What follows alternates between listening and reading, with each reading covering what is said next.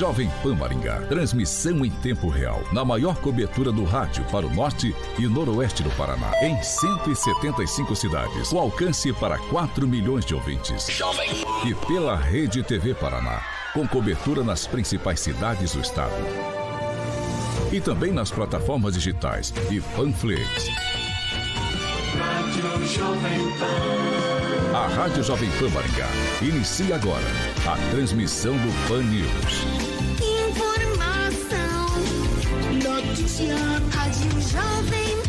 O jornalismo sério, com responsabilidade e isenção, na maior audiência do rádio. Os principais fatos e manchetes do Brasil e do mundo. Jornalismo com informação e opinião. Jovem No ar. Pan News. Oferecimento Angelone é para todos. Angelone por você. Blindex, Mel's Brushes, Oral Time e Sicredi.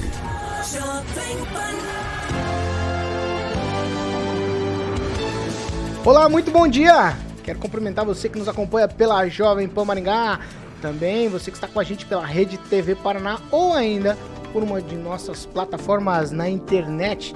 Todos vocês são muito bem-vindos para participar, nos ajudar a fazer o Pan News nessa terça-feira, dia 3 de agosto. Agora, o tempo na cidade. Agora aqui em Maringá, 11 graus, dia de sol, não temos previsão de chuva. Amanhã, dia de sol e as temperaturas ficam entre 8 e 23 graus. Jovem Pan Maringá. Para todo o planeta. Pan News. Da Jovem Pan.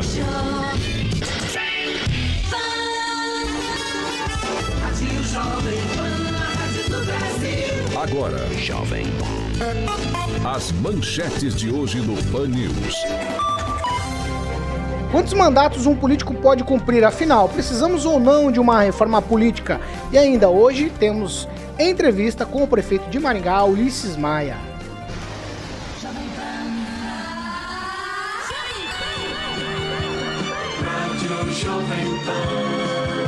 Jornalismo com informação e opinião. Pan News. O endereço da notícia.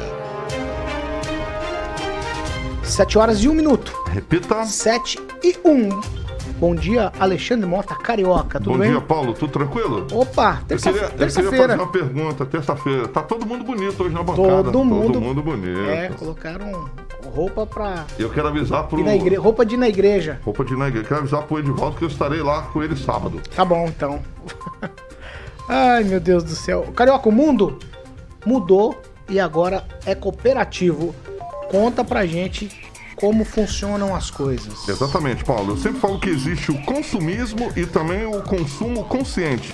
Existe a poluição e também as fontes de energia renováveis. Existe o individualismo e a cooperação.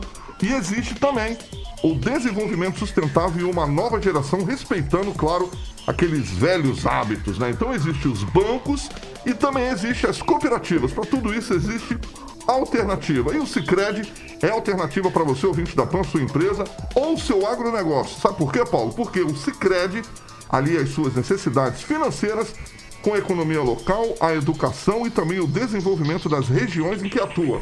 E é com esses valores que o Cicred quer construir uma sociedade mais próspera. Que valores tem o seu dinheiro? Escolha o Cicred União Paraná São Paulo, onde o dinheiro rende um mundo melhor, Paulo. 7 horas e 2 minutos. Repita. 7 e 2. Você participa com a gente, nossas plataformas todas liberadas para você participar. Você pode fazer como o Cleiderson, o Homero, a Simone, o Emerson, o Hugo, a Melânia, o Augusto, o Célio, a Hilda, o Michel, o Fred, a Viviane, o Adelmo e o César. Todos esses participando com a gente. Quero lembrar você que você pode se inscrever lá no nosso canal do YouTube, plataforma Panflix, e ficar à vontade por lá você faça o seu comentário, você curte, compartilha. É isso aí. Participe com a gente, ajude a fazer o Pan News.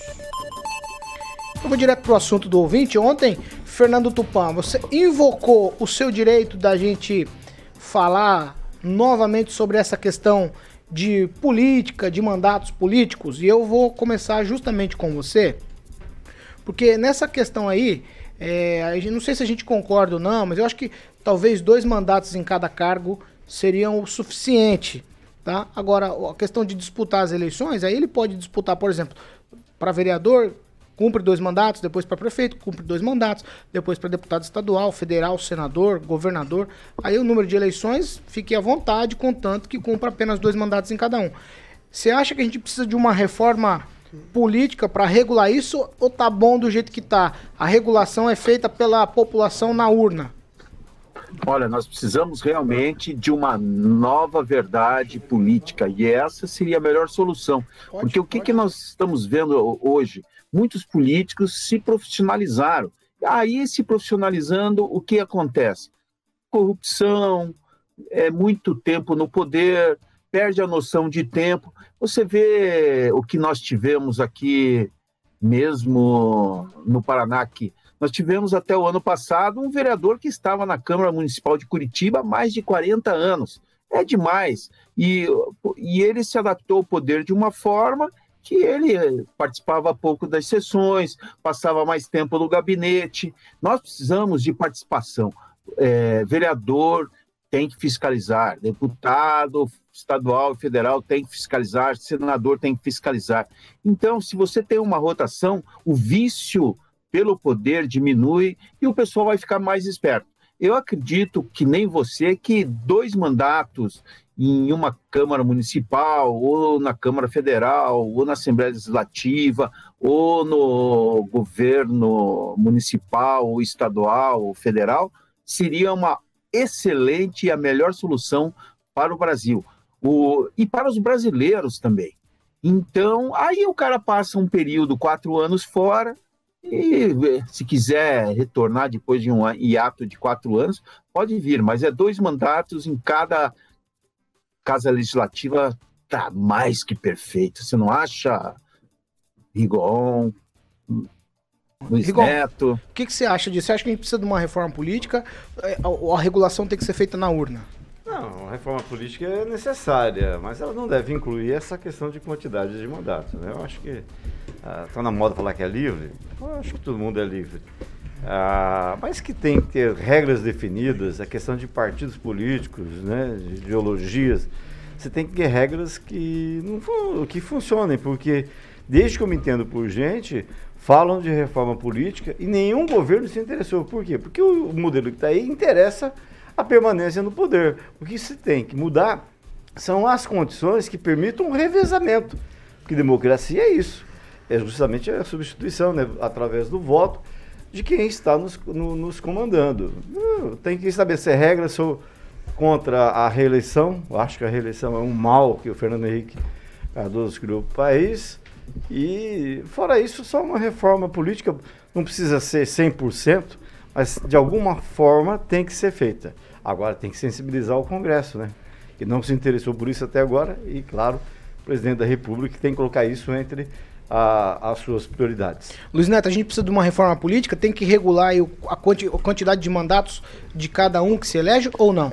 Paulo, com todo respeito, uma reforma política ela é muito válida, né? Mas uma coisa não necessariamente implica na outra. Quando a gente fala em democracia, a gente fala no direito de liberdade das pessoas, o direito do nosso ouvinte, o nosso telespectador, em escolher quem ele quer que siga ali na, na Câmara Legislativa ou também enquanto administrador aí do seu município, do seu estado e do país.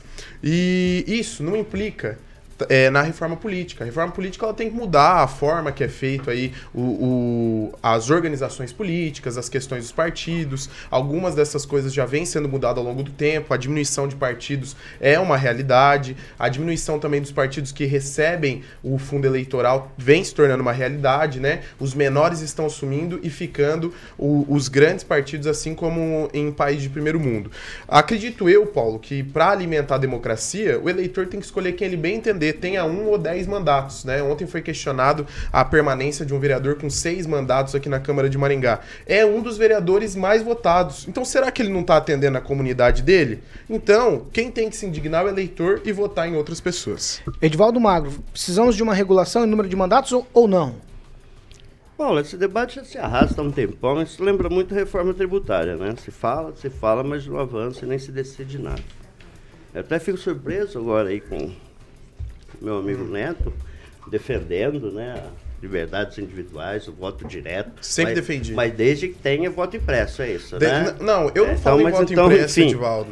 Eu, vou, eu quero direito de resposta Não, depois não é do ter direito de comentário. resposta, é que você, é um, você tem que decidir Edivaldo, o que você Edivaldo, quer. uma coisa é a Não, uma democracia, coisa é outra Não, coisa é o coisa voto eletrônico e outro Ah, voto é auditável. lembrar hoje Depois hoje é não 3 diga que eu agosto. cercio a sua fala, é sendo que você, do fim você censura, coloca nesse tipo de conversa. Acabou a censura lá em 1988. É bom registrar isso. Muito pelo contrário. Eu sou né? eu, eu, eu- a gente já tem discutido isso há alguns anos, não me lembro em quantas reuniões já participei ao longo dessa vidinha de quase 40 anos de jornalismo, de mudança né, nesse formato de, de eleição. Aí se fala no mandato único de seis anos, ou, ou direito do cara de disputar duas eleições, sendo legislativo, no executivo.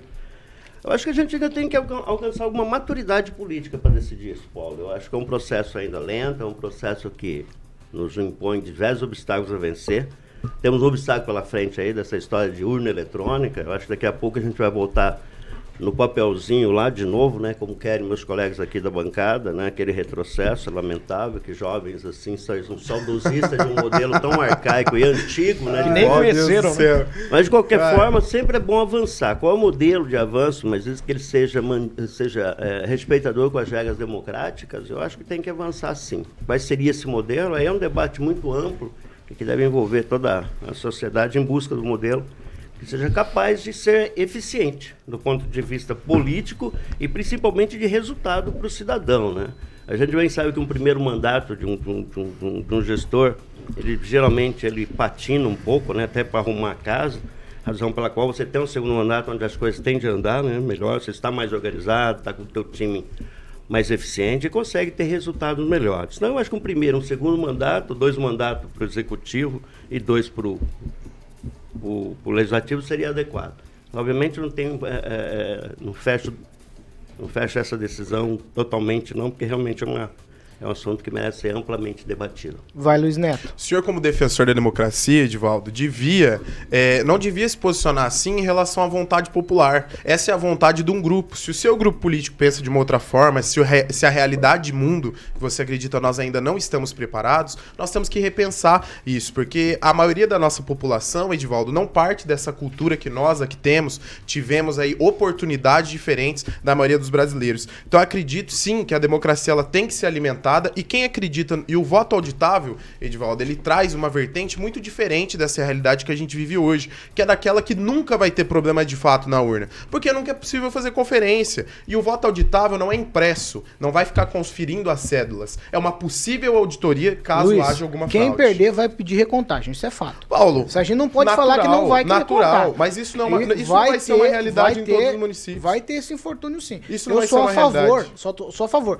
Só que não adianta também fazer do jeito que o Edivaldo fez aqui, falar, ah, vamos um retrocesso, nós vamos votar na cédula. Não é isso. Jamais. Mas também não adianta falar que não vai recontar os votos, que ele vai cair na urna e vai ficar guardado. O cara que perdeu vai pedir recontagem. Isso é fato. Então vai ter esse problema. Nós vamos ter esse problema. Isso não tem quem- como. e natural, natural. Não, Quem sei se é defende o natural. voto auditável impresso vai ser obrigatoriamente, vai ter que ajudar na, recon- na recontagem dos 150 Ah, mas, mas você já tinha fraude naquela, naquele escrutínio antigo? Imagina com Ué, esse papelzinho Mas, aí de, não, mas você de tá se você tá É, afirmando que já tinha, você tá afirmando que já tinha fraude. Se a urna eleitoral ela é incorruptível, a, a, a caixa onde guarda as cédulas também. Você você chegou a ver, pelo menos em imagem, vídeo, Claro, Paulo. foto, um- Paulo, uma, uma, são dois modelos uma apuração bem antiga? Não, só tô te São perguntando. dois Você viu? bem diferentes. Você viu? Eu, eu presenciei. Ótimo. Gente saía com voto no bolso. Os partidos- Vamos- que- que- gente saía com cédula no bolso, levava pra casa. Os Isso é um fato, Luiz. escolhem os seus, os partidos escolhem os seus representantes para ficarem de fiscal. Tá bom, nós Luiz. temos mesários, nós temos voluntários. Onde tem gente tem corrupção. É, é Luiz, uma, isso uma é série fato. de coisas. Então Vamos nós lá. temos que Quem, questionar. Rafael, a gente precisa de uma mudança no modelo eleitoral? Regulagem do número de mandatos? Bom dia a todos. Sim, eu acredito muito que de- deva ter uma reforma política mais consistente no caso da dos quantidade de mandatos, né? Porque uma coisa é ser é, é fazer carreira política e a outra é servir com a política. Né? Eu acredito muito que dessa essa dessa forma como está só vai dar, como eu falei ontem, né? Só vai ter uma base de coronelismo aí na- nas regiões. Então, por isso, inclusive tem projetos, como eu me referi ontem, do Distritão e o semipresidencialismo, que vai ser, com certeza, vai ser posto em pauta ah, mais para frente. E por isso vai dificultar mais. E por essa questão, eu, eu sou muito a favor de uma reforma política consistente. Mas, como o Rigon falou antes, com esse congresso, eu acho que não, não vai dar, porque agora tá bom para todo mundo. Agnaldo Vieira. É, a respeito do, do voto impresso, aí nós tivemos na eleição passada para presidente, onde quem ganhou reclamou. Né? Acho que foi a primeira vez que algo parecido aconteceu. O certo seria quem perder é, reclamar quando foi no caso do candidato do PSDB, Aécio Neves, com a Dilma Rousseff. Ele perdeu, né, uma votação até apertada, e ele pediu a recontagem de votos, enfim, e naquela época o PSDB disse que, que tinha coisa e que mas as, as urnas não poderiam ser auditáveis, eram complicados, complicadas. E agora o Bolsonaro que ganhou a eleição passada dizendo que que poderia ter ganho, a eleição foi fraudada, que ele poderia ter ganho no primeiro turno. Aí já é um pouquinho demais da conta achar que essa eleição poderia ter sido no primeiro turno. E ele teve uma vantagem até razoável sobre o candidato Haddad. Mas eu acho que antes de mexer nesses votos, a gente precisava mexer no Senado. Né? Continuo na minha campanha aqui que não precisamos de senadores. Isso é algo, um custo elevadíssimo para nada. Ainda mais com três representantes que nós temos no Paraná. Temos três? Vocês vão voltar com essa história, né? São sete? Estamos três? Três senhorizinhas. É o Flávio e tem o, o, o Álvaro. O Álvaro e o Oriovisto. Todos, Ah, é, tem o todos conhecem esse tempo que você disse aí, Ah, que, então. que vocês viveram. Eu não acredito. 7 horas e 15 Obrigado. minutos. Repita. 7 e 15. Ó, eu já vou colocar o prefeito Ulisses Maia na conversa. Ele já está aqui com a gente. E eu vou perguntar para ele exatamente disso, porque me colocaram na parede ontem quando eu falei que eh, precisava limitar os mandatos. Aí me perguntaram assim: você vai ter coragem de falar isso pro Ulisses? Tô aqui, o Ulisses tá aqui já. Muito bom dia, prefeito. Muito bom dia, Paulo. Bom dia a toda a bancada aqui. É um prazer estar de volta na, na, na Rádio Jovem Pan. Ah, Eu acredito que uma coisa é limitar mandato, outra coisa é ver qual que é o, o meu interesse pessoal. Né? Eu nunca fui um carreirista de mandato, eu tive um mandato de vereador em 96, depois fiquei fora, fui para o executivo, depois voltei em 2012 para vereador, então vereador não disputei reeleição, prefeito sim, disputei a reeleição, acredito que seria natural nesse contexto que está o nosso país. É, acredito que é, quatro anos é pouco.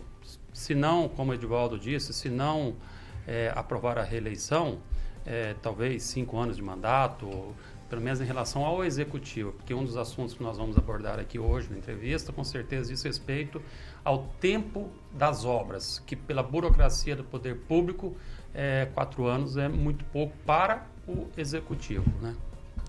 7 horas e 16 minutos. Repita. 7 e 16, ó, a Secretaria de Saúde aqui de Maringá vai adotar a partir dessa semana a base de informações da Secretaria Estadual de Saúde no sistema Notifica Saúde, que aí hospeda os dados diários do boletim. O boletim de ontem, segunda-feira, já incorpora no total de confirmados notificados, são 70 casos registrados no fim de semana aí com base na saúde do estado. Fernando Tupan, atualiza a gente com os números estaduais aí da Covid-19, por favor. Paulo Caetano, os casos no Paraná estão diminuindo bastante. Segundo, pelos segundo dia consecutivo, o número de mortes ficou lá embaixo. Ontem, no Paraná, nós tivemos 2.101 casos e apenas 17 mortes. O estado soma 1.376.711 casos e 35.086 óbitos. Curitiba aparece com cinco mortes, mas você sabe, né? A CESA não bate junto com o número de mortes da capital. A Secretaria Municipal é, registrou 10 casos fatais. Aí, veja só, o número de mortes, Ponta Grossa aparece com dois, Maringá com dois, Lusiana com dois, Londrina com dois, Cianorte com dois, e hoje eu vou completar o número de casos fatais. Nós tivemos mais um em Matinhos e outro em Campo Mourão. Ainda bem, já estamos retomando a vida e dificilmente nós vamos poder voltar atrás com toda aquela história de fechar comércio, porque se você vê o número de mortes assim, a variação não chega a ser temerosa como aconteceu na gripe espanhola, quando o número de mortes foi muito grande aqui no Paraná e chegou a afetar em Curitiba, que o, corria atrás 70% da população. Se você vê o número de casos aqui em Curitiba é muito menor do que todo o festerê que estão fazendo. E quero deixar aqui o meu apoio ao amigo Edivaldo e estarei na primeira fila no sabadão ao lado do meu amigo Carioca. 7 horas e 16 minutos. 7 e 16. Ângelo, se você recebeu uma ligação hoje do governador, você vai acreditar que foi dele? Olha, se for pedindo dinheiro. Conta pra gente, o telefone do governador foi clonado. É, ontem, por volta, logo depois das 7 horas, o, o Baker, que é o líder do governo no, na Assembleia, publicou no, no, grupo de WhatsApp dos deputados da base que, ó, tomem cuidado que o, acabaram de, de clonar o celular do governador. Eu até imaginei que a, a, houvesse uma confusão, podiam ter clonado o WhatsApp, que é o mais comum para aplicar aqueles golpes de dinheiro e tal.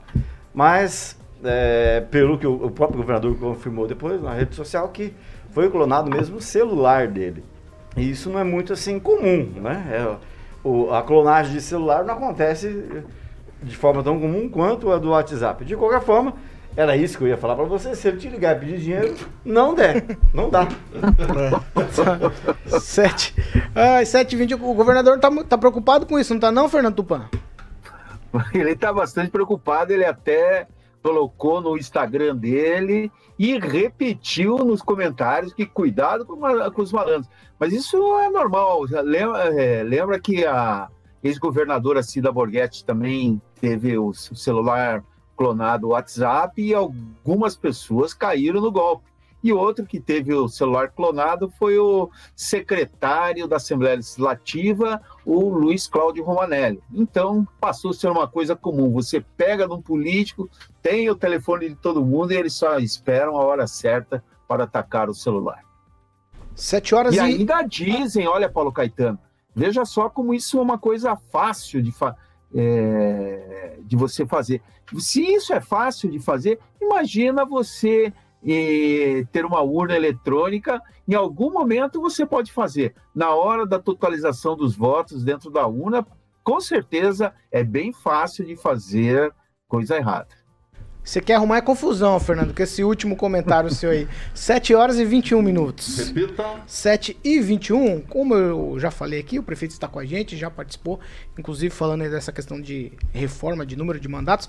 Agora a gente vai propriamente para a conversa que a gente já tinha agendado com o prefeito. Na semana passada, a gente falou aqui a respeito do Hospital da Criança.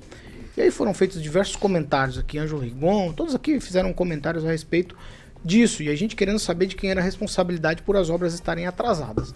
Aí eu recebi um contato da doutora Daisy Custra, é, ela que é a presidente da Organização Mundial da Família, que é a organização que está aí à frente dessa obra, dessa questão do Hospital da Criança, e ela colocou vários pontos. A gente trouxe todos esses pontos ontem. E ela, segundo ela, a responsabilidade da Organização Mundial da Família já foi toda sanada. Agora tudo estaria nas mãos da prefeitura. Prefeito, afinal de contas, depois de, de aí mais de dois anos de atraso, por que está atrasado e de quem seria a responsabilidade por essa obra do Hospital da Criança. Ela também colocou que o hospital foi um pedido do senhor em agosto de 2017, acho que foi isso 2017. mesmo, né? Agosto de 2017, depois de uma visita ao hospital em Brasília. É, bom, começando essa entrevista, sendo bastante transparente como eu sou e, e as informações todas comprovam, é, in, infelizmente é, algumas coisas, ou quase tudo que ela disse, não condiz com a verdade. Mas eu também não quero polemizar, afinal de contas, é uma obra extremamente importante para Maringá. É, eu não nunca estive no hospital é, é da criança de Brasília, é, nunca fui convidado, inclusive, para ir, não conheço o hospital da, da, criança de lá, mas isso também não mudaria nada. Né, mas não fui. É, foi uma comissão de servidores de carreira da Prefeitura de Maringá, foram uma servidora do Hospital Municipal e duas servidoras da Anvisa para conhecer é, o, o hospital. Mas também não houve nenhum treinamento, nenhuma capacitação, nenhum contato, nem nada. Foi apenas uma visita para conhecer o hospital. Também é fato incontroverso, né, de, já dito por todos na época, inclusive por mim, em várias circunstâncias, a, até pelo nosso espírito é, é, de união da classe política, é, que quem. é, eu estava um dia na prefeitura quando o ministro é, da Saúde, Ricardo Barros, ligou para mim, falando que tinha é, a, possibilidade de Maringá ser contemplada com o Hospital da Criança, que ele conheceu é, o modelo lá em Brasília e em outros lugares do Brasil, e que a organização entraria com uma parte do recurso, o Ministério da Saúde com a outra parte, aliás, com a grande parte veio do Ministério da Saúde, e o Estado. Né? Então, é, que o município apenas deveria arrumar a área. Evidentemente que jamais falaria não para um projeto como o Hospital da Criança de Maringá. Necessário, importante, fundamental. E é bom gente deixar bem claro, né? A gente fala muito Hospital da Criança de Maringá, mas na realidade não é de Maringá, ele é em Maringá. O hospital foi projetado pelo Ministério da Saúde e pela Secretaria de Estado da Saúde para ser macro-regional, incluindo as macro-regiões de Maringá e de Londrina. Então é importante a gente fazer essas considerações. Né? Então, é, isso aconteceu. É, aí o ministro, claro que não ia falar não, o Maringá precisava do terreno e até nisso houve a intervenção é, do governo federal porque o terreno cedido, como vocês sabem, é na área do Centro Cívico, do novo Centro Cívico, que pertence à União. Toda aquela área, né, ela pertence à parte pública à União, né, administrada pela SPU, Serviço Patrimônio da União, e a parte privada, que é esse condomínio é, é, privado que está em edificação lá, que é o Eurogarden. Em relação à parte pública, é, houve uma intervenção é, junto à SPU. Inclusive, nós assinamos no gabinete da vice-governadora da época, Cida Borghetti, na presença do ministro Ricardo Barros, da deputada Cida Borghetti, da, aliás, da vice-governadora, da, da deputada Maria Borghetti e do superintendente da SPU, que eu não me lembro o nome, quando a SPU cedeu é, os 100 mil metros para o município a fim de fazer o Hospital da Criança. Então, Maringá, em relação ao Hospital da Criança, ele entraria, como ele entrou, com o benefício às crianças de Maringá e de toda a macro-região de Noroeste, é, de Londrina e de é, é, Londrina e Maringá. Né? Então, ele é, ele foi projetado nessas condições. Quando é, dissemos sim, o valor da obra aproximadamente foi então é, na época era em dólar, né, as projeções, porque a organização entraria com 10 milhões de dólares, e na época, se não me falha a memória, foi 3,17 o dólar, o que daria 90 milhões para a União, que efetivou o recurso, 34 milhões para o Estado, né, e 10 milhões de dólares contrapartida da Organização Mundial. A União fez todos os repasses vieram ao município através do Fundo Estadual da Saúde, né? Fundo Estadual da Saúde. Então o governo federal repassou para o Fundo Estadual e o Fundo Estadual, aprovado pelo estado todo, repassou para Maringá, que repassou então para a Organização Mundial. Quando foi lançado, veio essa questão do prazo da obra que a, a, presidente falava, acho que em um ano, menos até de um ano. Nove meses. Nove meses. Claro que aquilo foi uma surpresa para todo mundo, foi surpresa inclusive para nós, mas é, não efetivou. Porém, é preciso a gente lembrar de uma coisa, né? Isso foi uh, começou em 2017, nós estamos em 2021. Né? Claro que prazo de nove meses ou um ano, como ela dizia, para fazer uma obra daquele tamanho, todo mundo admirou. Mas levando em conta prazo de obra pública no Brasil, né, que essa não deixa de ser uma obra pública por conta das prestações de contas, ela vai estar tá em quatro anos, é, não é nada exagerado, levando em conta a estrutura que o nosso país tem de obra pública. Talvez se a organização fosse fazer uma obra privada, 100% privada, né, aí poderia até fazer num prazo menor, mas obra pública é impossível fazer num prazo menor. 7 horas e 28 minutos. Repita. 7 e 28. A gente vai fazer um break rapidinho. Já a gente está de volta. Aqui a gente vai questionar outras coisas também sobre esse assunto com o prefeito Maia, que está aqui com a gente. Você que está na, em uma de nossas plataformas, você continua com a gente. 7h29. Repita. 7h29. Agnaldo Vieira, vamos lá, vamos para a participação. Pá, Tem muita várias- gente perguntando aí, né? Várias participações, destacar aqui participação nas plataformas digitais da Jovem Pan, da Elisete Andrade, Adriana Piloni, o Juliano Emílio, o César Andrade, Carlos Viana, Gustavo Pasqualino, Edilson Lins, eh, do Buffet, a Wanda Morim, o André Almenaro também nos assistindo, nos acompanhando e muitas perguntas rolando aqui no, no chats da Jovem Pan. Luiz Neto. Paulo, eu queria registrar a participação de alguns ouvintes, entre eles o Dr. Tiago Binatti, o Júnior Júnior, a Elma Abreu, o Silvio Maio, o Elton Carvalho, entre outras pessoas que nos acompanham. Eu queria ler o comentário eh, do Ricardo César Marcel Queiroz, que ele diz o seguinte: com certeza precisamos de uma reforma política. Porém, se depender dos nossos vulgos políticos, pode esquecer. A galera gosta da profissão, do poder e do money, money, money, que é dinheiro em inglês. Ah, tá brincando. Tá brincando. Não E tem que instruir o nosso um ouvinte, nosso mês, telespectador. Vai, Rigon, você tem alguma coisa, Rigon? também. Não, quem, Rafael? Ah, destacar aqui o comentário do Álvaro Luiz. É, é, Álvaro Luiz. Sim, é preciso limitar o número de mandatos e urgente. Acho que é só isso. Agnaldo, alguma participação? Quer ler? Você tá com medo hoje. Tem um monte de gente querendo colocar, colocar você. Eu tô vendo aqui, Agnaldo, colocar você na contra-parede porque o prefeito tá aqui. Você não tá tendo coragem hoje. Não, mas eu vou, eu vou Vamos ver. Puxar falar saco, a Regina. Zeladora mandou um abraço. Ah, É pra falar? pode falar. Regina, Regina? Regina Zeladora mandou um abraço. Vai, vai, Agnaldo. Vamos ver se você tem coragem. O, o engenheiro Elton Carvalho ele faz uma analogia aqui, né, dizendo que se você receber um vendedor da BMW, Audi, etc., eles vão te convencer que você só precisa pagar a entrada e as parcelas cabem no bolso. E responsabilidade está em não avaliar os custos com, como combustível, manutenção, impostos e depreciação. Então, na opinião dele, né, não venha dizer que colocar a culpa no vendedor que não falou as informações.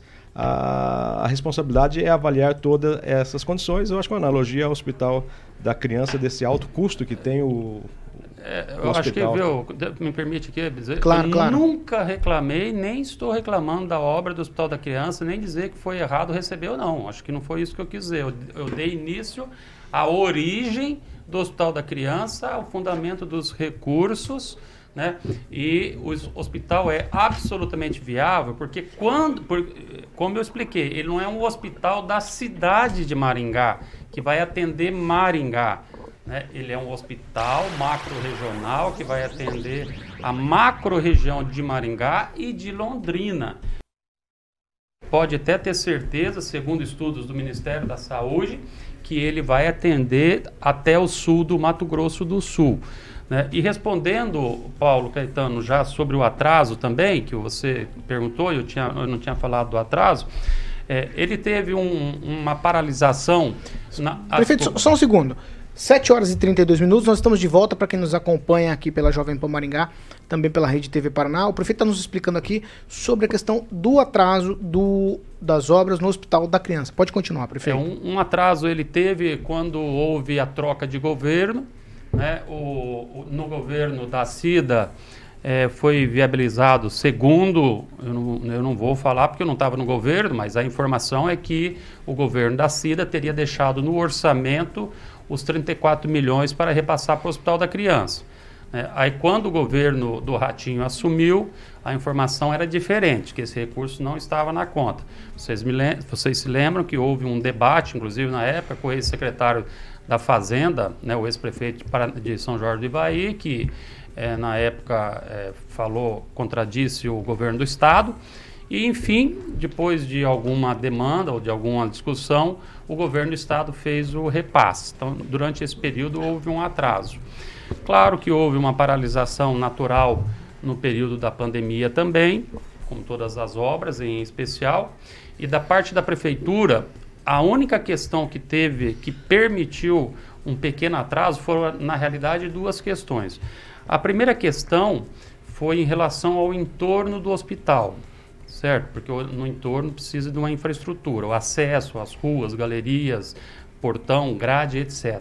Durante um período houve eh, uma dúvida de quem era essa responsabilidade, se era da Organização Mundial ou se era da prefeitura. Isso demandou um debate na prefeitura e a gente tem que cumprir tudo que está é, no convênio com apoio da, da, da Procuradoria Jurídica da Prefeitura e da comissão que acompanha a obra. Até que chegou-se à conclusão, então, de que o município teria que fazer, porque não estava especificado claramente que seria a organização. Aí o município foi iniciar o processo. Para iniciar o processo, você sabe como faz uma obra pública. Você tem que fazer, contratar os projetos, os, todos os projetos. Aí, com os projetos em mão, você faz a licitação para executar a obra. Fizemos uma licitação, infelizmente deu deserta, né? E agora a nova licitação está em andamento, é no dia 30 de agosto. É, uma execução de uma obra dessa deve ser 3, 4, 5 meses. Mas isso, o entorno não atrasa o contexto da execução como um todo. Até porque o, praticamente o que falta são os equipamentos do hospital que imagino que a, a, organização deve ter comprado, mas se não comprou, vai comprar, porque ela tem que cumprir o que ela assinou no contrato. 7 horas e 35 minutos. Repita. 7 e 35. A gente vai falar que essa segunda meia hora aqui do Pan News é um oferecimento de Jardins de Monet Carioca. Fala, Paulo. Fala pra gente, é o paraíso na Terra, é Jardins de Monet? Eu sei que você sempre quis sempre quis morar num empreendimento único de alto padrão com qualidade Quem não vida. quer, Carioca? Quem, Quem não, não quer? quer? Quem não quer? Ângelo Rigon quer, né? Quer, claro que quer. Claro que ele quer, meu camarada. Estou falando de Jardins de Monet Termas Residência, Paulo. E lembrando que lá tem quadra de tênis, que eu sei que o Ângelo joga, tênis. Já jogou, né? Já jogou. Pelo menos. Medalha de bronze. Medalha, Medalha de bronze. Ah, medalhista, pelo menos, né? Futebol. Imagina aí, Paulo, piscina, semiolímpica, aquecida, salão de festas, sauna, única sauna seca. Você gosta de sauna, né, Ângelo? Gosto, muito. Gosta. Churrasqueira, meu não tinha problema no coração, ia direto. Ia direto, né? Então, pra você que tá ouvindo e assistindo, o Murilo tá colocando algumas imagens dos Jardins de Monet para que você possa ver. É só falar com o pessoal da Opção Imóveis, lá no telefone 44 30 33 1300. 30 33 1300.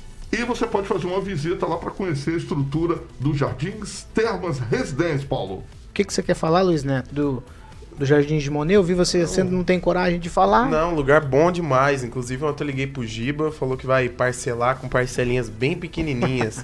eu queria falar do Rigon, da Santa Isabel pro Jardim de Monet, hein? Rapaz do céu. É, te viu, quem te vê. É, não sei não se não é, viu? Não sei não. 7 horas e 36 minutos. No Jardins de Monet Residência, Paulo, quem vem visitar, volta pra morar. É isso? É isso. Então vai visitar, Carioca. Vai lá. Tem liga que lá, visitar. Liga lá, 3033 1300, falar com a galera da Opção Imóveis, Paulo Caetano. 7h37. Repita. 7 horas e 37 minutos. Ó, vou rapidinho com isso aqui. Você pode fazer um gesto aí de amor. Você pode ter esse gesto de amor lá no endereço jovempan.net barra doi. A campanha é, Ação Panela Cheia, Projeto Jovem Pan pela Vida, continua e você pode participar.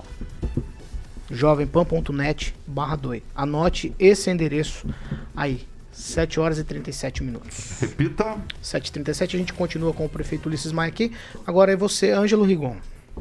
Ah, qualquer coisa eu posso perguntar? Vai, fica à vontade. Eu não sei saber. Como é que eu faço para saber onde a, a ONG da mulher lá, da Daisy, está aplicando os 10 milhões que é da parte dela? É, Porque bom, eu não faço a mínima ideia quantos pregos ela comprou.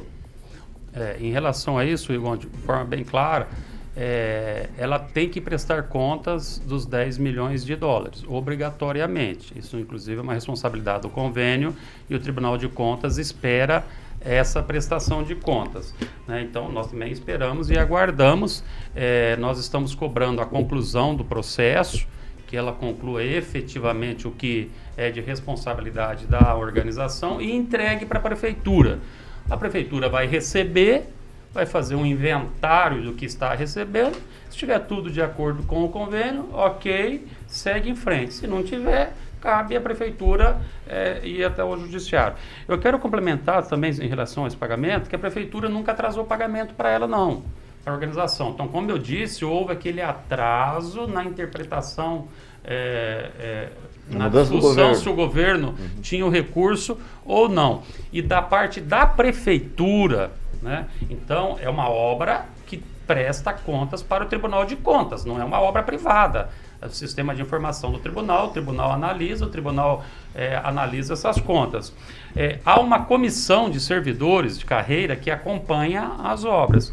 Esta comissão é, fez uma glosa é, num valor de aproximadamente 5 milhões em um pagamento, porque, veja bem, por quê? Porque o Tribunal de Contas tinha apontado em sua avaliação preliminar, o tribunal fala em achados, né, que é uma avaliação preliminar, que esses achados eles podem ser irregulares ou podem não ser irregulares. Isso vai depender do julgamento final. Como o tribunal apresentou como achados, é, a comissão houve por bem é, é, reter é, esses 5 milhões, até porque tem muito recurso já colocado e não, isso não impediria um atraso. 3, 5 milhões de 124 milhões, mais 10 milhões de dólares, não é o que vai provocar o atraso na obra. Houve, evidentemente, uma insatisfação da organização em relação a isso. Aí o que aconteceu? A organização entrou no tribunal, de ONG, no tribunal de contas. E o tribunal de contas deu uma liminar né, favorável ao pagamento. Então, olha que circunstância. O município suspendeu por um achado do Tribunal de Contas, ela entrou com recurso, o tribunal deu uma liminar é, permitindo ao município repassar este recurso. Inclusive, o conselheiro Nestor, é, Nestor Batista, é, no parecer dele, ele tinha dito que, como não é uma decisão final, é importante nessa circunstância aqui está terminar o hospital da criança. Aí vai ser feito o julgamento das contas e se tiver irregularidade, a, a, organização teria que devolver. Então, isso é de fato a única questão que houve.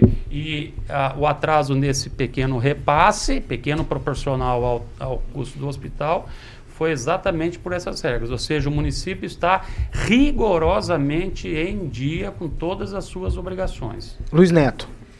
Prefeito, em relação ao Hospital da Criança, alguns questionamentos são feitos, né? Mas algo que veio sendo ventilado na última semana é em relação ao Hospital de Barretos, né? Que havia sido realizada uma reunião em Maringá e que Maringá não quis o Hospital de Barretos aqui. Então eu queria perguntar para o senhor, primeiro, se isso é verdade e qual foi o procedimento da prefeitura em relação a tudo isso. Com certeza, plena, total, absoluta, não é verdade. É lamentável que chegue a um grau de, de, de, de conversa nesse sentido.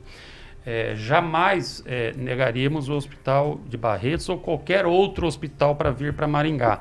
A única coisa que apareceu na prefeitura, duas ou três pessoas, uma delas é o Eduardo Araújo, outra, hum, não me lembro quem é o, o ex-presidente do Conselho de Segurança da ASIM, o... Já, não, o anterior lá. Que era do PDT, né? É, o, não me lembro o nome dele. É, e, e, eles falaram que teriam um terreno do Juarez Arantes, lá na Cidade Alta, para para um espaço para diagnóstico focado em câncer, é, é mamografia. Mamografia. Foi essa a proposta que não se efetivou, não sei por quê. Agora, não tem nada a ver com o Hospital de Barretos. Agora, se o Hospital de Barretos ou qualquer outro hospital é, do Brasil quiser é, fazer a gestão do hospital municipal, ele vai ter a possibilidade. O município né, vai fazer é, o edital de chamamento, que é o processo de licitação, para buscar parceiro para a administração do hospital. E aí, complementando uma informação também que não é a correta, que foi dada ontem, de que o município ainda não fez a licitação para esse edital de chamamento. Sim, o município não fez, porque um dos elementos necessários para fazer essa, essa licitação é o estudo técnico, operacional e financeiro do hospital, que foi contratado, a organização recebeu este recurso e tem que entregar para a prefeitura. Só que até agora, apesar de várias cobranças da prefeitura, eles ainda não entregaram. Então, a partir do momento, inclusive o município notificou a organização para que ela, em 72 horas, entregue. A partir do momento que ela entregar este estudo técnico operacional financeiro, essa é a base de elementos que o município solta como edital de chamamento. Porque como que o hospital de Barretos, o hospital Pequeno Príncipe, o hospital A, B e C pode apresentar uma proposta? Qual é a proposta? É a partir desses números que serão é, fornecidos pela que devem obrigatoriamente ser fornecidos pela organização. E complementando a pergunta anterior do acho que do Paulo sobre os 10 milhões de dólares, é, a lei que regulamenta esse tipo de convênio, né, que é uma lei federal, a 13019, ela estabelece que a prestação de contas da contrapartida da instituição ocorre no final é, do convênio. Né? Então, é, a organização tem até 60 dias após o final do convênio para prestar contas do investimento dos 10 milhões de dólares. Agnaldo Vieira. Prefeito, vou para uma linha que me interessa muito e representa aqui a Associação dos Botequeiros de Maringá. A liberação de das mesas nas calçadas. É, a gente fala muito né, naquele velho problema de alguns pontos específicos na cidade, com alguns bares que realmente a aglomeração se estende ali pela calçada e é difícil até pela polícia desaglomerar. É, mas é aquele né, cidadão que tem um comércio e depende do, da venda ali no seu estabelecimento e usa a calçada, porque às vezes o espaço interno dele é muito pequeno e a calçada, que é o movimento, né, ele acaba sendo prejudicado por esses que acabam extrapolando o horário de toque de recolher, enfim, de aglomeração. É, com a vacinação, o senhor crê que isso pode ser flexibilizado ao longo desse período? Olha, eu acredito que sim, vocês estão acompanhando aí, graças a Deus estamos no é, no melhor momento é, de números em relação à pandemia, o menor número de casos ativos, né, a taxa de ocupação de leitos de UTI, que nós, isso é uma das coisas que a gente tem que comemorar muito, porque é, o pior de tudo numa pandemia é a pessoa não ter garantia do leito de UTI, né? E graças a Deus, durante todo o período, nós conseguimos oferecer essa garantia. A rede privada muitas vezes não ofereceu e até fechou as portas, eles fecharam as portas algumas vezes, né? E o SUS garantiu esse atendimento. Então, nós estamos é, para baixo de 40% de ocupação dos leitos de UTI. Então, a situação permite as flexibilizações que estão sendo feitas e nós fizemos. Né? O último decreto ele trouxe mais flexibilizações em relação a mesas calçadas. Eu acredito que é possível a gente caminhar agora nessa liberação. É, todas essas decisões elas saem do comitê da Covid. Né? Nós temos um comitê que apresenta essas orientações técnicas para decisão. Não é a vontade pessoal do prefeito. Às vezes, claro que é, é, é, o prefeito assina o decreto, né? mas as decisões que constam no decreto são decisões técnicas que a gente tem que, que respeitar e não é, é a opinião pessoal. Né? Então, eu vou passar essa, esse pleito, como tem outros pleitos para o nosso pessoal do comitê, mas a tendência é a flexibilização, sim. Kim Rafael. Bom dia, prefeito. É, se tem discutido muito nos últimos dias quanto à necessidade de mais transparência né, da urna eletrônica e gostaria de saber qual é o seu posicionamento sobre a PEC 135 de 2019, que provavelmente essa semana será discutido novamente em comissão especial e no Congresso, que visa a alteração aí do voto eletrônico com a possibilidade de auditoria com a contagem pública dos votos. Olha, bom dia, Kim Rafael. Em relação a esse assunto e qualquer outro, eu tenho por hábito tomar decisões técnicas, orientações técnicas é, e não ideológicas. Então, eu acho que a questão da urna eletrônica não é, não é uma questão ideológica e nem política, respeitando as divergências. Ela é uma questão que tem que ser tratada do ponto de vista técnico. Né? É, ficou comprovado que o processo de urna eletrônica do Brasil é um exemplo para o mundo, né? e não há nenhuma prova e nada concreto de que há qualquer tipo de fraude. Né? O entendimento é praticamente unânime no Tribunal Superior Eleitoral, é praticamente unânime no Supremo Tribunal Federal. E o Brasil, através da urna eletrônica, já provou que elegeu o presidente do PSDB ao PT, passando pelo P SL, e isso vale também para vereador, para prefeito. Vocês se lembram a minha eleição em Maringá, a primeira? Eu fui um candidato isolado, sozinho, com 40 segundos de televisão, contra o governo municipal de 12 anos, contra o governo estadual, contra o governo federal, contra todos os deputados, e nós vencemos as eleições. Então, eu imagino que, do ponto de vista a, a, da, da, da urna eletrônica, está comprovado tecnicamente. Então, acredito que não precisa fazer nada mais que isso. E o sistema já é auditável, né? Aí é a discussão como que ele é feita essa auditagem, mas ele já é auditado. Edivaldo Magro.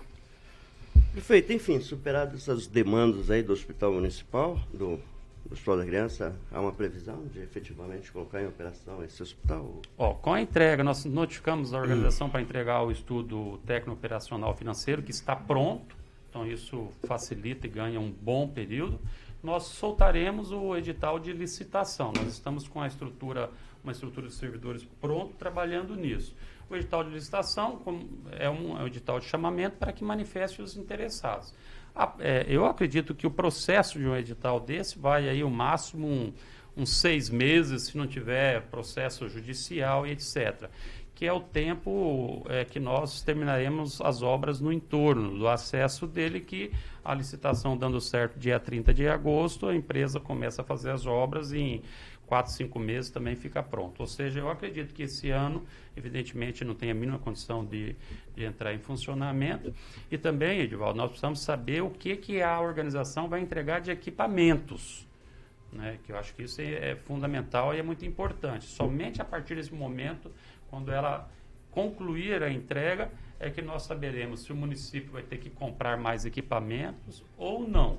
E é, quero dizer o seguinte: o custo do hospital de manutenção é alto? Com toda certeza é alto, como é alto o custo da saúde no Brasil inteiro e como os municípios investem próximo de 30% e do orçamento de um mínimo que seria 15%. Então, é, recursos é, é, serão demandados. Agora, existe um atendimento à criança que ocorre em Maringá, que ocorre em toda essa macro-região de Maringá e de Londrina, né, e que vai a Curitiba e que esse atendimento ficaria concentrado aqui. Então ele viabiliza. Agora, não tenha dúvida de que a prefeitura, o governo do estado, de quem que é a obra, e a, a por ser macro-regional, e a União, através do Ministério da Saúde, vai ter que colocar recursos para o seu funcionamento. Isso não tem é, dúvida. Fernando Tupan. Tudo bem, prefeito? Fernando Tupan.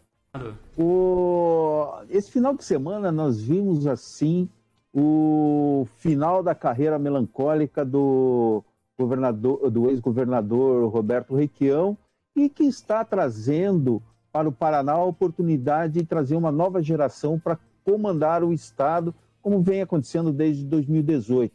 Só que agora ocupando novos espaços, que seria o Senado, que é um outro órgão importante aqui na instituição democrática. Como você está vendo essa mudança na política paranaense, assim, o, novo, novas pessoas vão assumir o Estado de maneiras diferentes em vários setores do legislativo. E se ontem mesmo nós comentamos assim que a desidratação até do senador Álvaro Dias, que ele estaria já passado, que deve abrir um espaço para o Senado. Como você vê essa mudança essa fome do eleitor em renovar a política brasileira? Fernando Tupan, eu acho extremamente positiva. A renovação sempre é muito salutar, sem dúvida alguma. Agora há pouco mesmo eu dei o exemplo da nossa eleição em Maringá, que foi uma renovação, a, a população estava cansada de um estilo é, de governo né, que vinha ocorrendo, e acredito que isso vale para todo o nosso Estado, sem dúvida alguma. E é fundamental, extremamente importante, que surjam novas lideranças para assumir as funções públicas e que as pessoas se sintam motivadas é, a participar e não ver a política apenas como algo negativo. Claro que existem muitos políticos péssimos, horrorosos, mas existem políticos sérios, políticos que realizam o bem comum e todas as ações e todas as decisões passam pela política, pelo processo eleitoral, pela composição dos cargos. Então é hora de estimular para a disputa e a participação de pessoas. Por exemplo, o Senado, sem dúvida alguma, né, sem né, crítica pontual aos que estão no Senado, mas acredito que a renovação é algo tão claro em relação ao Senado e em relação também a outros cargos públicos. 7 horas e 53 minutos. Repita. 7h53. Prefeito, eu vou entrar aqui num, assunto que talvez talvez seja o assunto que repercutiu até em coisa nacional. Tem uma, um quê de polarização nessa história toda. Eu quero perguntar para o senhor em que pé que ficou aquela história do post, porque é, a Jovem Pan repercutiu, outros veículos repercutiram, políticos re repercutiram num post que apareceu na rede social da primeira-dama. Eu sei que a primeira-dama não tem nada a ver com a administração pública, mas ela está li ligada ao senhor diretamente, claro, né? Esposa. E esse assunto é, é ficou meio que é, caiu no esquecimento. Porque vocês tomaram as providências já quanto a isso, quanto os responsáveis por esse post? Olha, na realidade, eu não, nem me manifestei em relação a isso. Né? Primeiro que é algo absolutamente é, lamentável tudo o que ocorreu. É, a internet virou um campo de disseminação do ódio. Né? Não era assim, infelizmente, acredito que depois da última eleição presidencial, em segundo turno em especial, houve aquela polarização e a estimulação dessa, dessa polarização e a divulgação do ódio né, por todos os lados. Quem conhece a minha esposa, Eliane, conhece o perfil dela, uma pessoa extremamente calma, extremamente pacífica, não se envolve em atividades políticas, a não ser, evidentemente, para dar o nosso apoio. Né? É uma voluntária lá do Provopar, mas não é uma voluntária como as outras que, primeiras damas, que davam, inclusive, expediente na prefeitura, que estava toda hora no gabinete dando opinião e dando decisão. A Eliane não tem esse perfil, ela não faz isso, né? Então, ela não participa de absolutamente nada. É uma psicóloga que tem uma boa credibilidade na cidade, tem trabalhado. Então, claro que aquilo foi algum mal entendido, fruto de fake news, fruto de maldade alheia e que, evidentemente, não reflete o perfil dela. Eu acho que isso, para quem conhece, é, na hora viu que aquilo não condiz. Agora, mais do que o que está ali, o pior é a consequência da publicação, né? porque essa disseminação de maldade, de ódio, movimentos organizados de robôs atacando nossa rede social, inclusive a minha própria rede social, né? foi algo muito desagradável, ou seja, né? não há nenhum respeito à opinião contrária, mesmo que a opinião seja errada ou não, não há respeito no Brasil, quer dizer que se a pessoa não discorda, tem que partir para a ignorância, para o ataque, para toda a forma de proliferação do ódio. Então, é, dentro dessa linha, é, acho que houve um desgaste muito grande, desnecessário, e da nossa parte o assunto está superado. Agora, é, se foi fake, como que entrou, através de qual computador, vocês sabem que não é muito fácil. Nós estamos em processos da nossa eleição. Agora, recentemente, nós conseguimos identificar um IP de uma mulher que, que vocês sabem que atacou muito Provopar na, no período eleitoral, mas é um processo que demanda muito tempo. Ângelo Rigon, você tinha pedido a palavra. É, eu, eu, eu acho que só em relação ao Estado de Barretos, o senhor foi muito esclarecedor, porque estava meio nebuloso realmente, mas só para lembrar que a presença do Eduardo Daiwert, né? É. Eduardo é sócio, eh, ele é dono da empresa a BRX Incorporadora, que é sócia da RC1, que incorporações que pertencem ao deputado Ricardo Barros e Cida Borghetti. Então a gente não precisa ser muito inteligente, e sem contar que foi ele que criou o Observatório Social do Brasil, o Observatório Social de Maringá, esse que observa políticos, né? Vai. Bem, a pergunta é: o senhor vai disputar a eleição de 2022? 2022 é o ano que vem? Não, Isso. eu não tenho na minha programação disputa de eleição ano que vem. É, eu tenho é, agora já não tem mais quatro anos, né, mas a gente tem né, três anos e, e, e, quatro meses de mandato. A pandemia é, prejudicou demais né, o final do nosso mandato e esse ano, vamos dizer que o ano passado e esse ano, não dá para dizer que foi um ano perdido, mas foi um ano que atrasou muito né, todos os nossos processos. Eu quero concentrar toda a energia é, do município, é, nossa, aqui no sentido de resgatar e recuperar esse tempo. E aí vale para todas as áreas, né? Você pega desde a área educa da educação, você pega uma criança da rede escolar municipal, estadual, federal, que seja, todos tiveram uma defasagem pedagógica muito grande. Então, nós temos que ter um processo de recuperação. Impactos negativos da Covid, impactos sociais, impacto da saúde, que precisamos retomar essas filas de consultas especializadas, enfim, as demandas são muito grandes. É, porém, é, como Maringá é uma cidade polo, né, nós vamos também exercer essa liderança de cidade polo e não só de Maringá e, e, do noroeste de Maringá. Eu penso que nós temos uma região muito grande é, que envolve o noroeste do Paraná, o Vale do Ivaí e o norte do Paraná, é, inclusive Londrina, liderando o norte do Paraná. É, no passado, não muito recente, ou às vezes até sempre recente, havia muita rixa entre as cidades de Londrina e de Maringá. Né? É, entendo que o perfil que nós temos hoje no Estado, é, essas rixas não devem mais existir, nós temos que pensar em união. Então, é, até sexta-feira eu tenho um encontro com o prefeito Marcelo Bellinati, é, nossa intenção de fazer um trabalho de união do Noroeste, Vale do Ivaí e Norte do Paraná. Isso, de certa forma, é um contraponto a Curitiba e região metropolitana né, que tem tido ultimamente muito, sempre teve, né, muito apoio é, é, dos governos do estado. Então eu acredito que precisa ter uma liderança forte, né, pleiteando, não digo para disputar a eleição, mas para pleitear apoio para os municípios do, do, do capitaneados por Maringá, Londrina, Apucarana, essa região importante do estado. Agnaldo Vieira. Rapidamente. Nós, nós, tivemos uma iniciativa que foi a compra de vagas através das escolas particulares, uma ideia que deu certo e deu uma livrada na, na, na, na espera de, dessas vagas.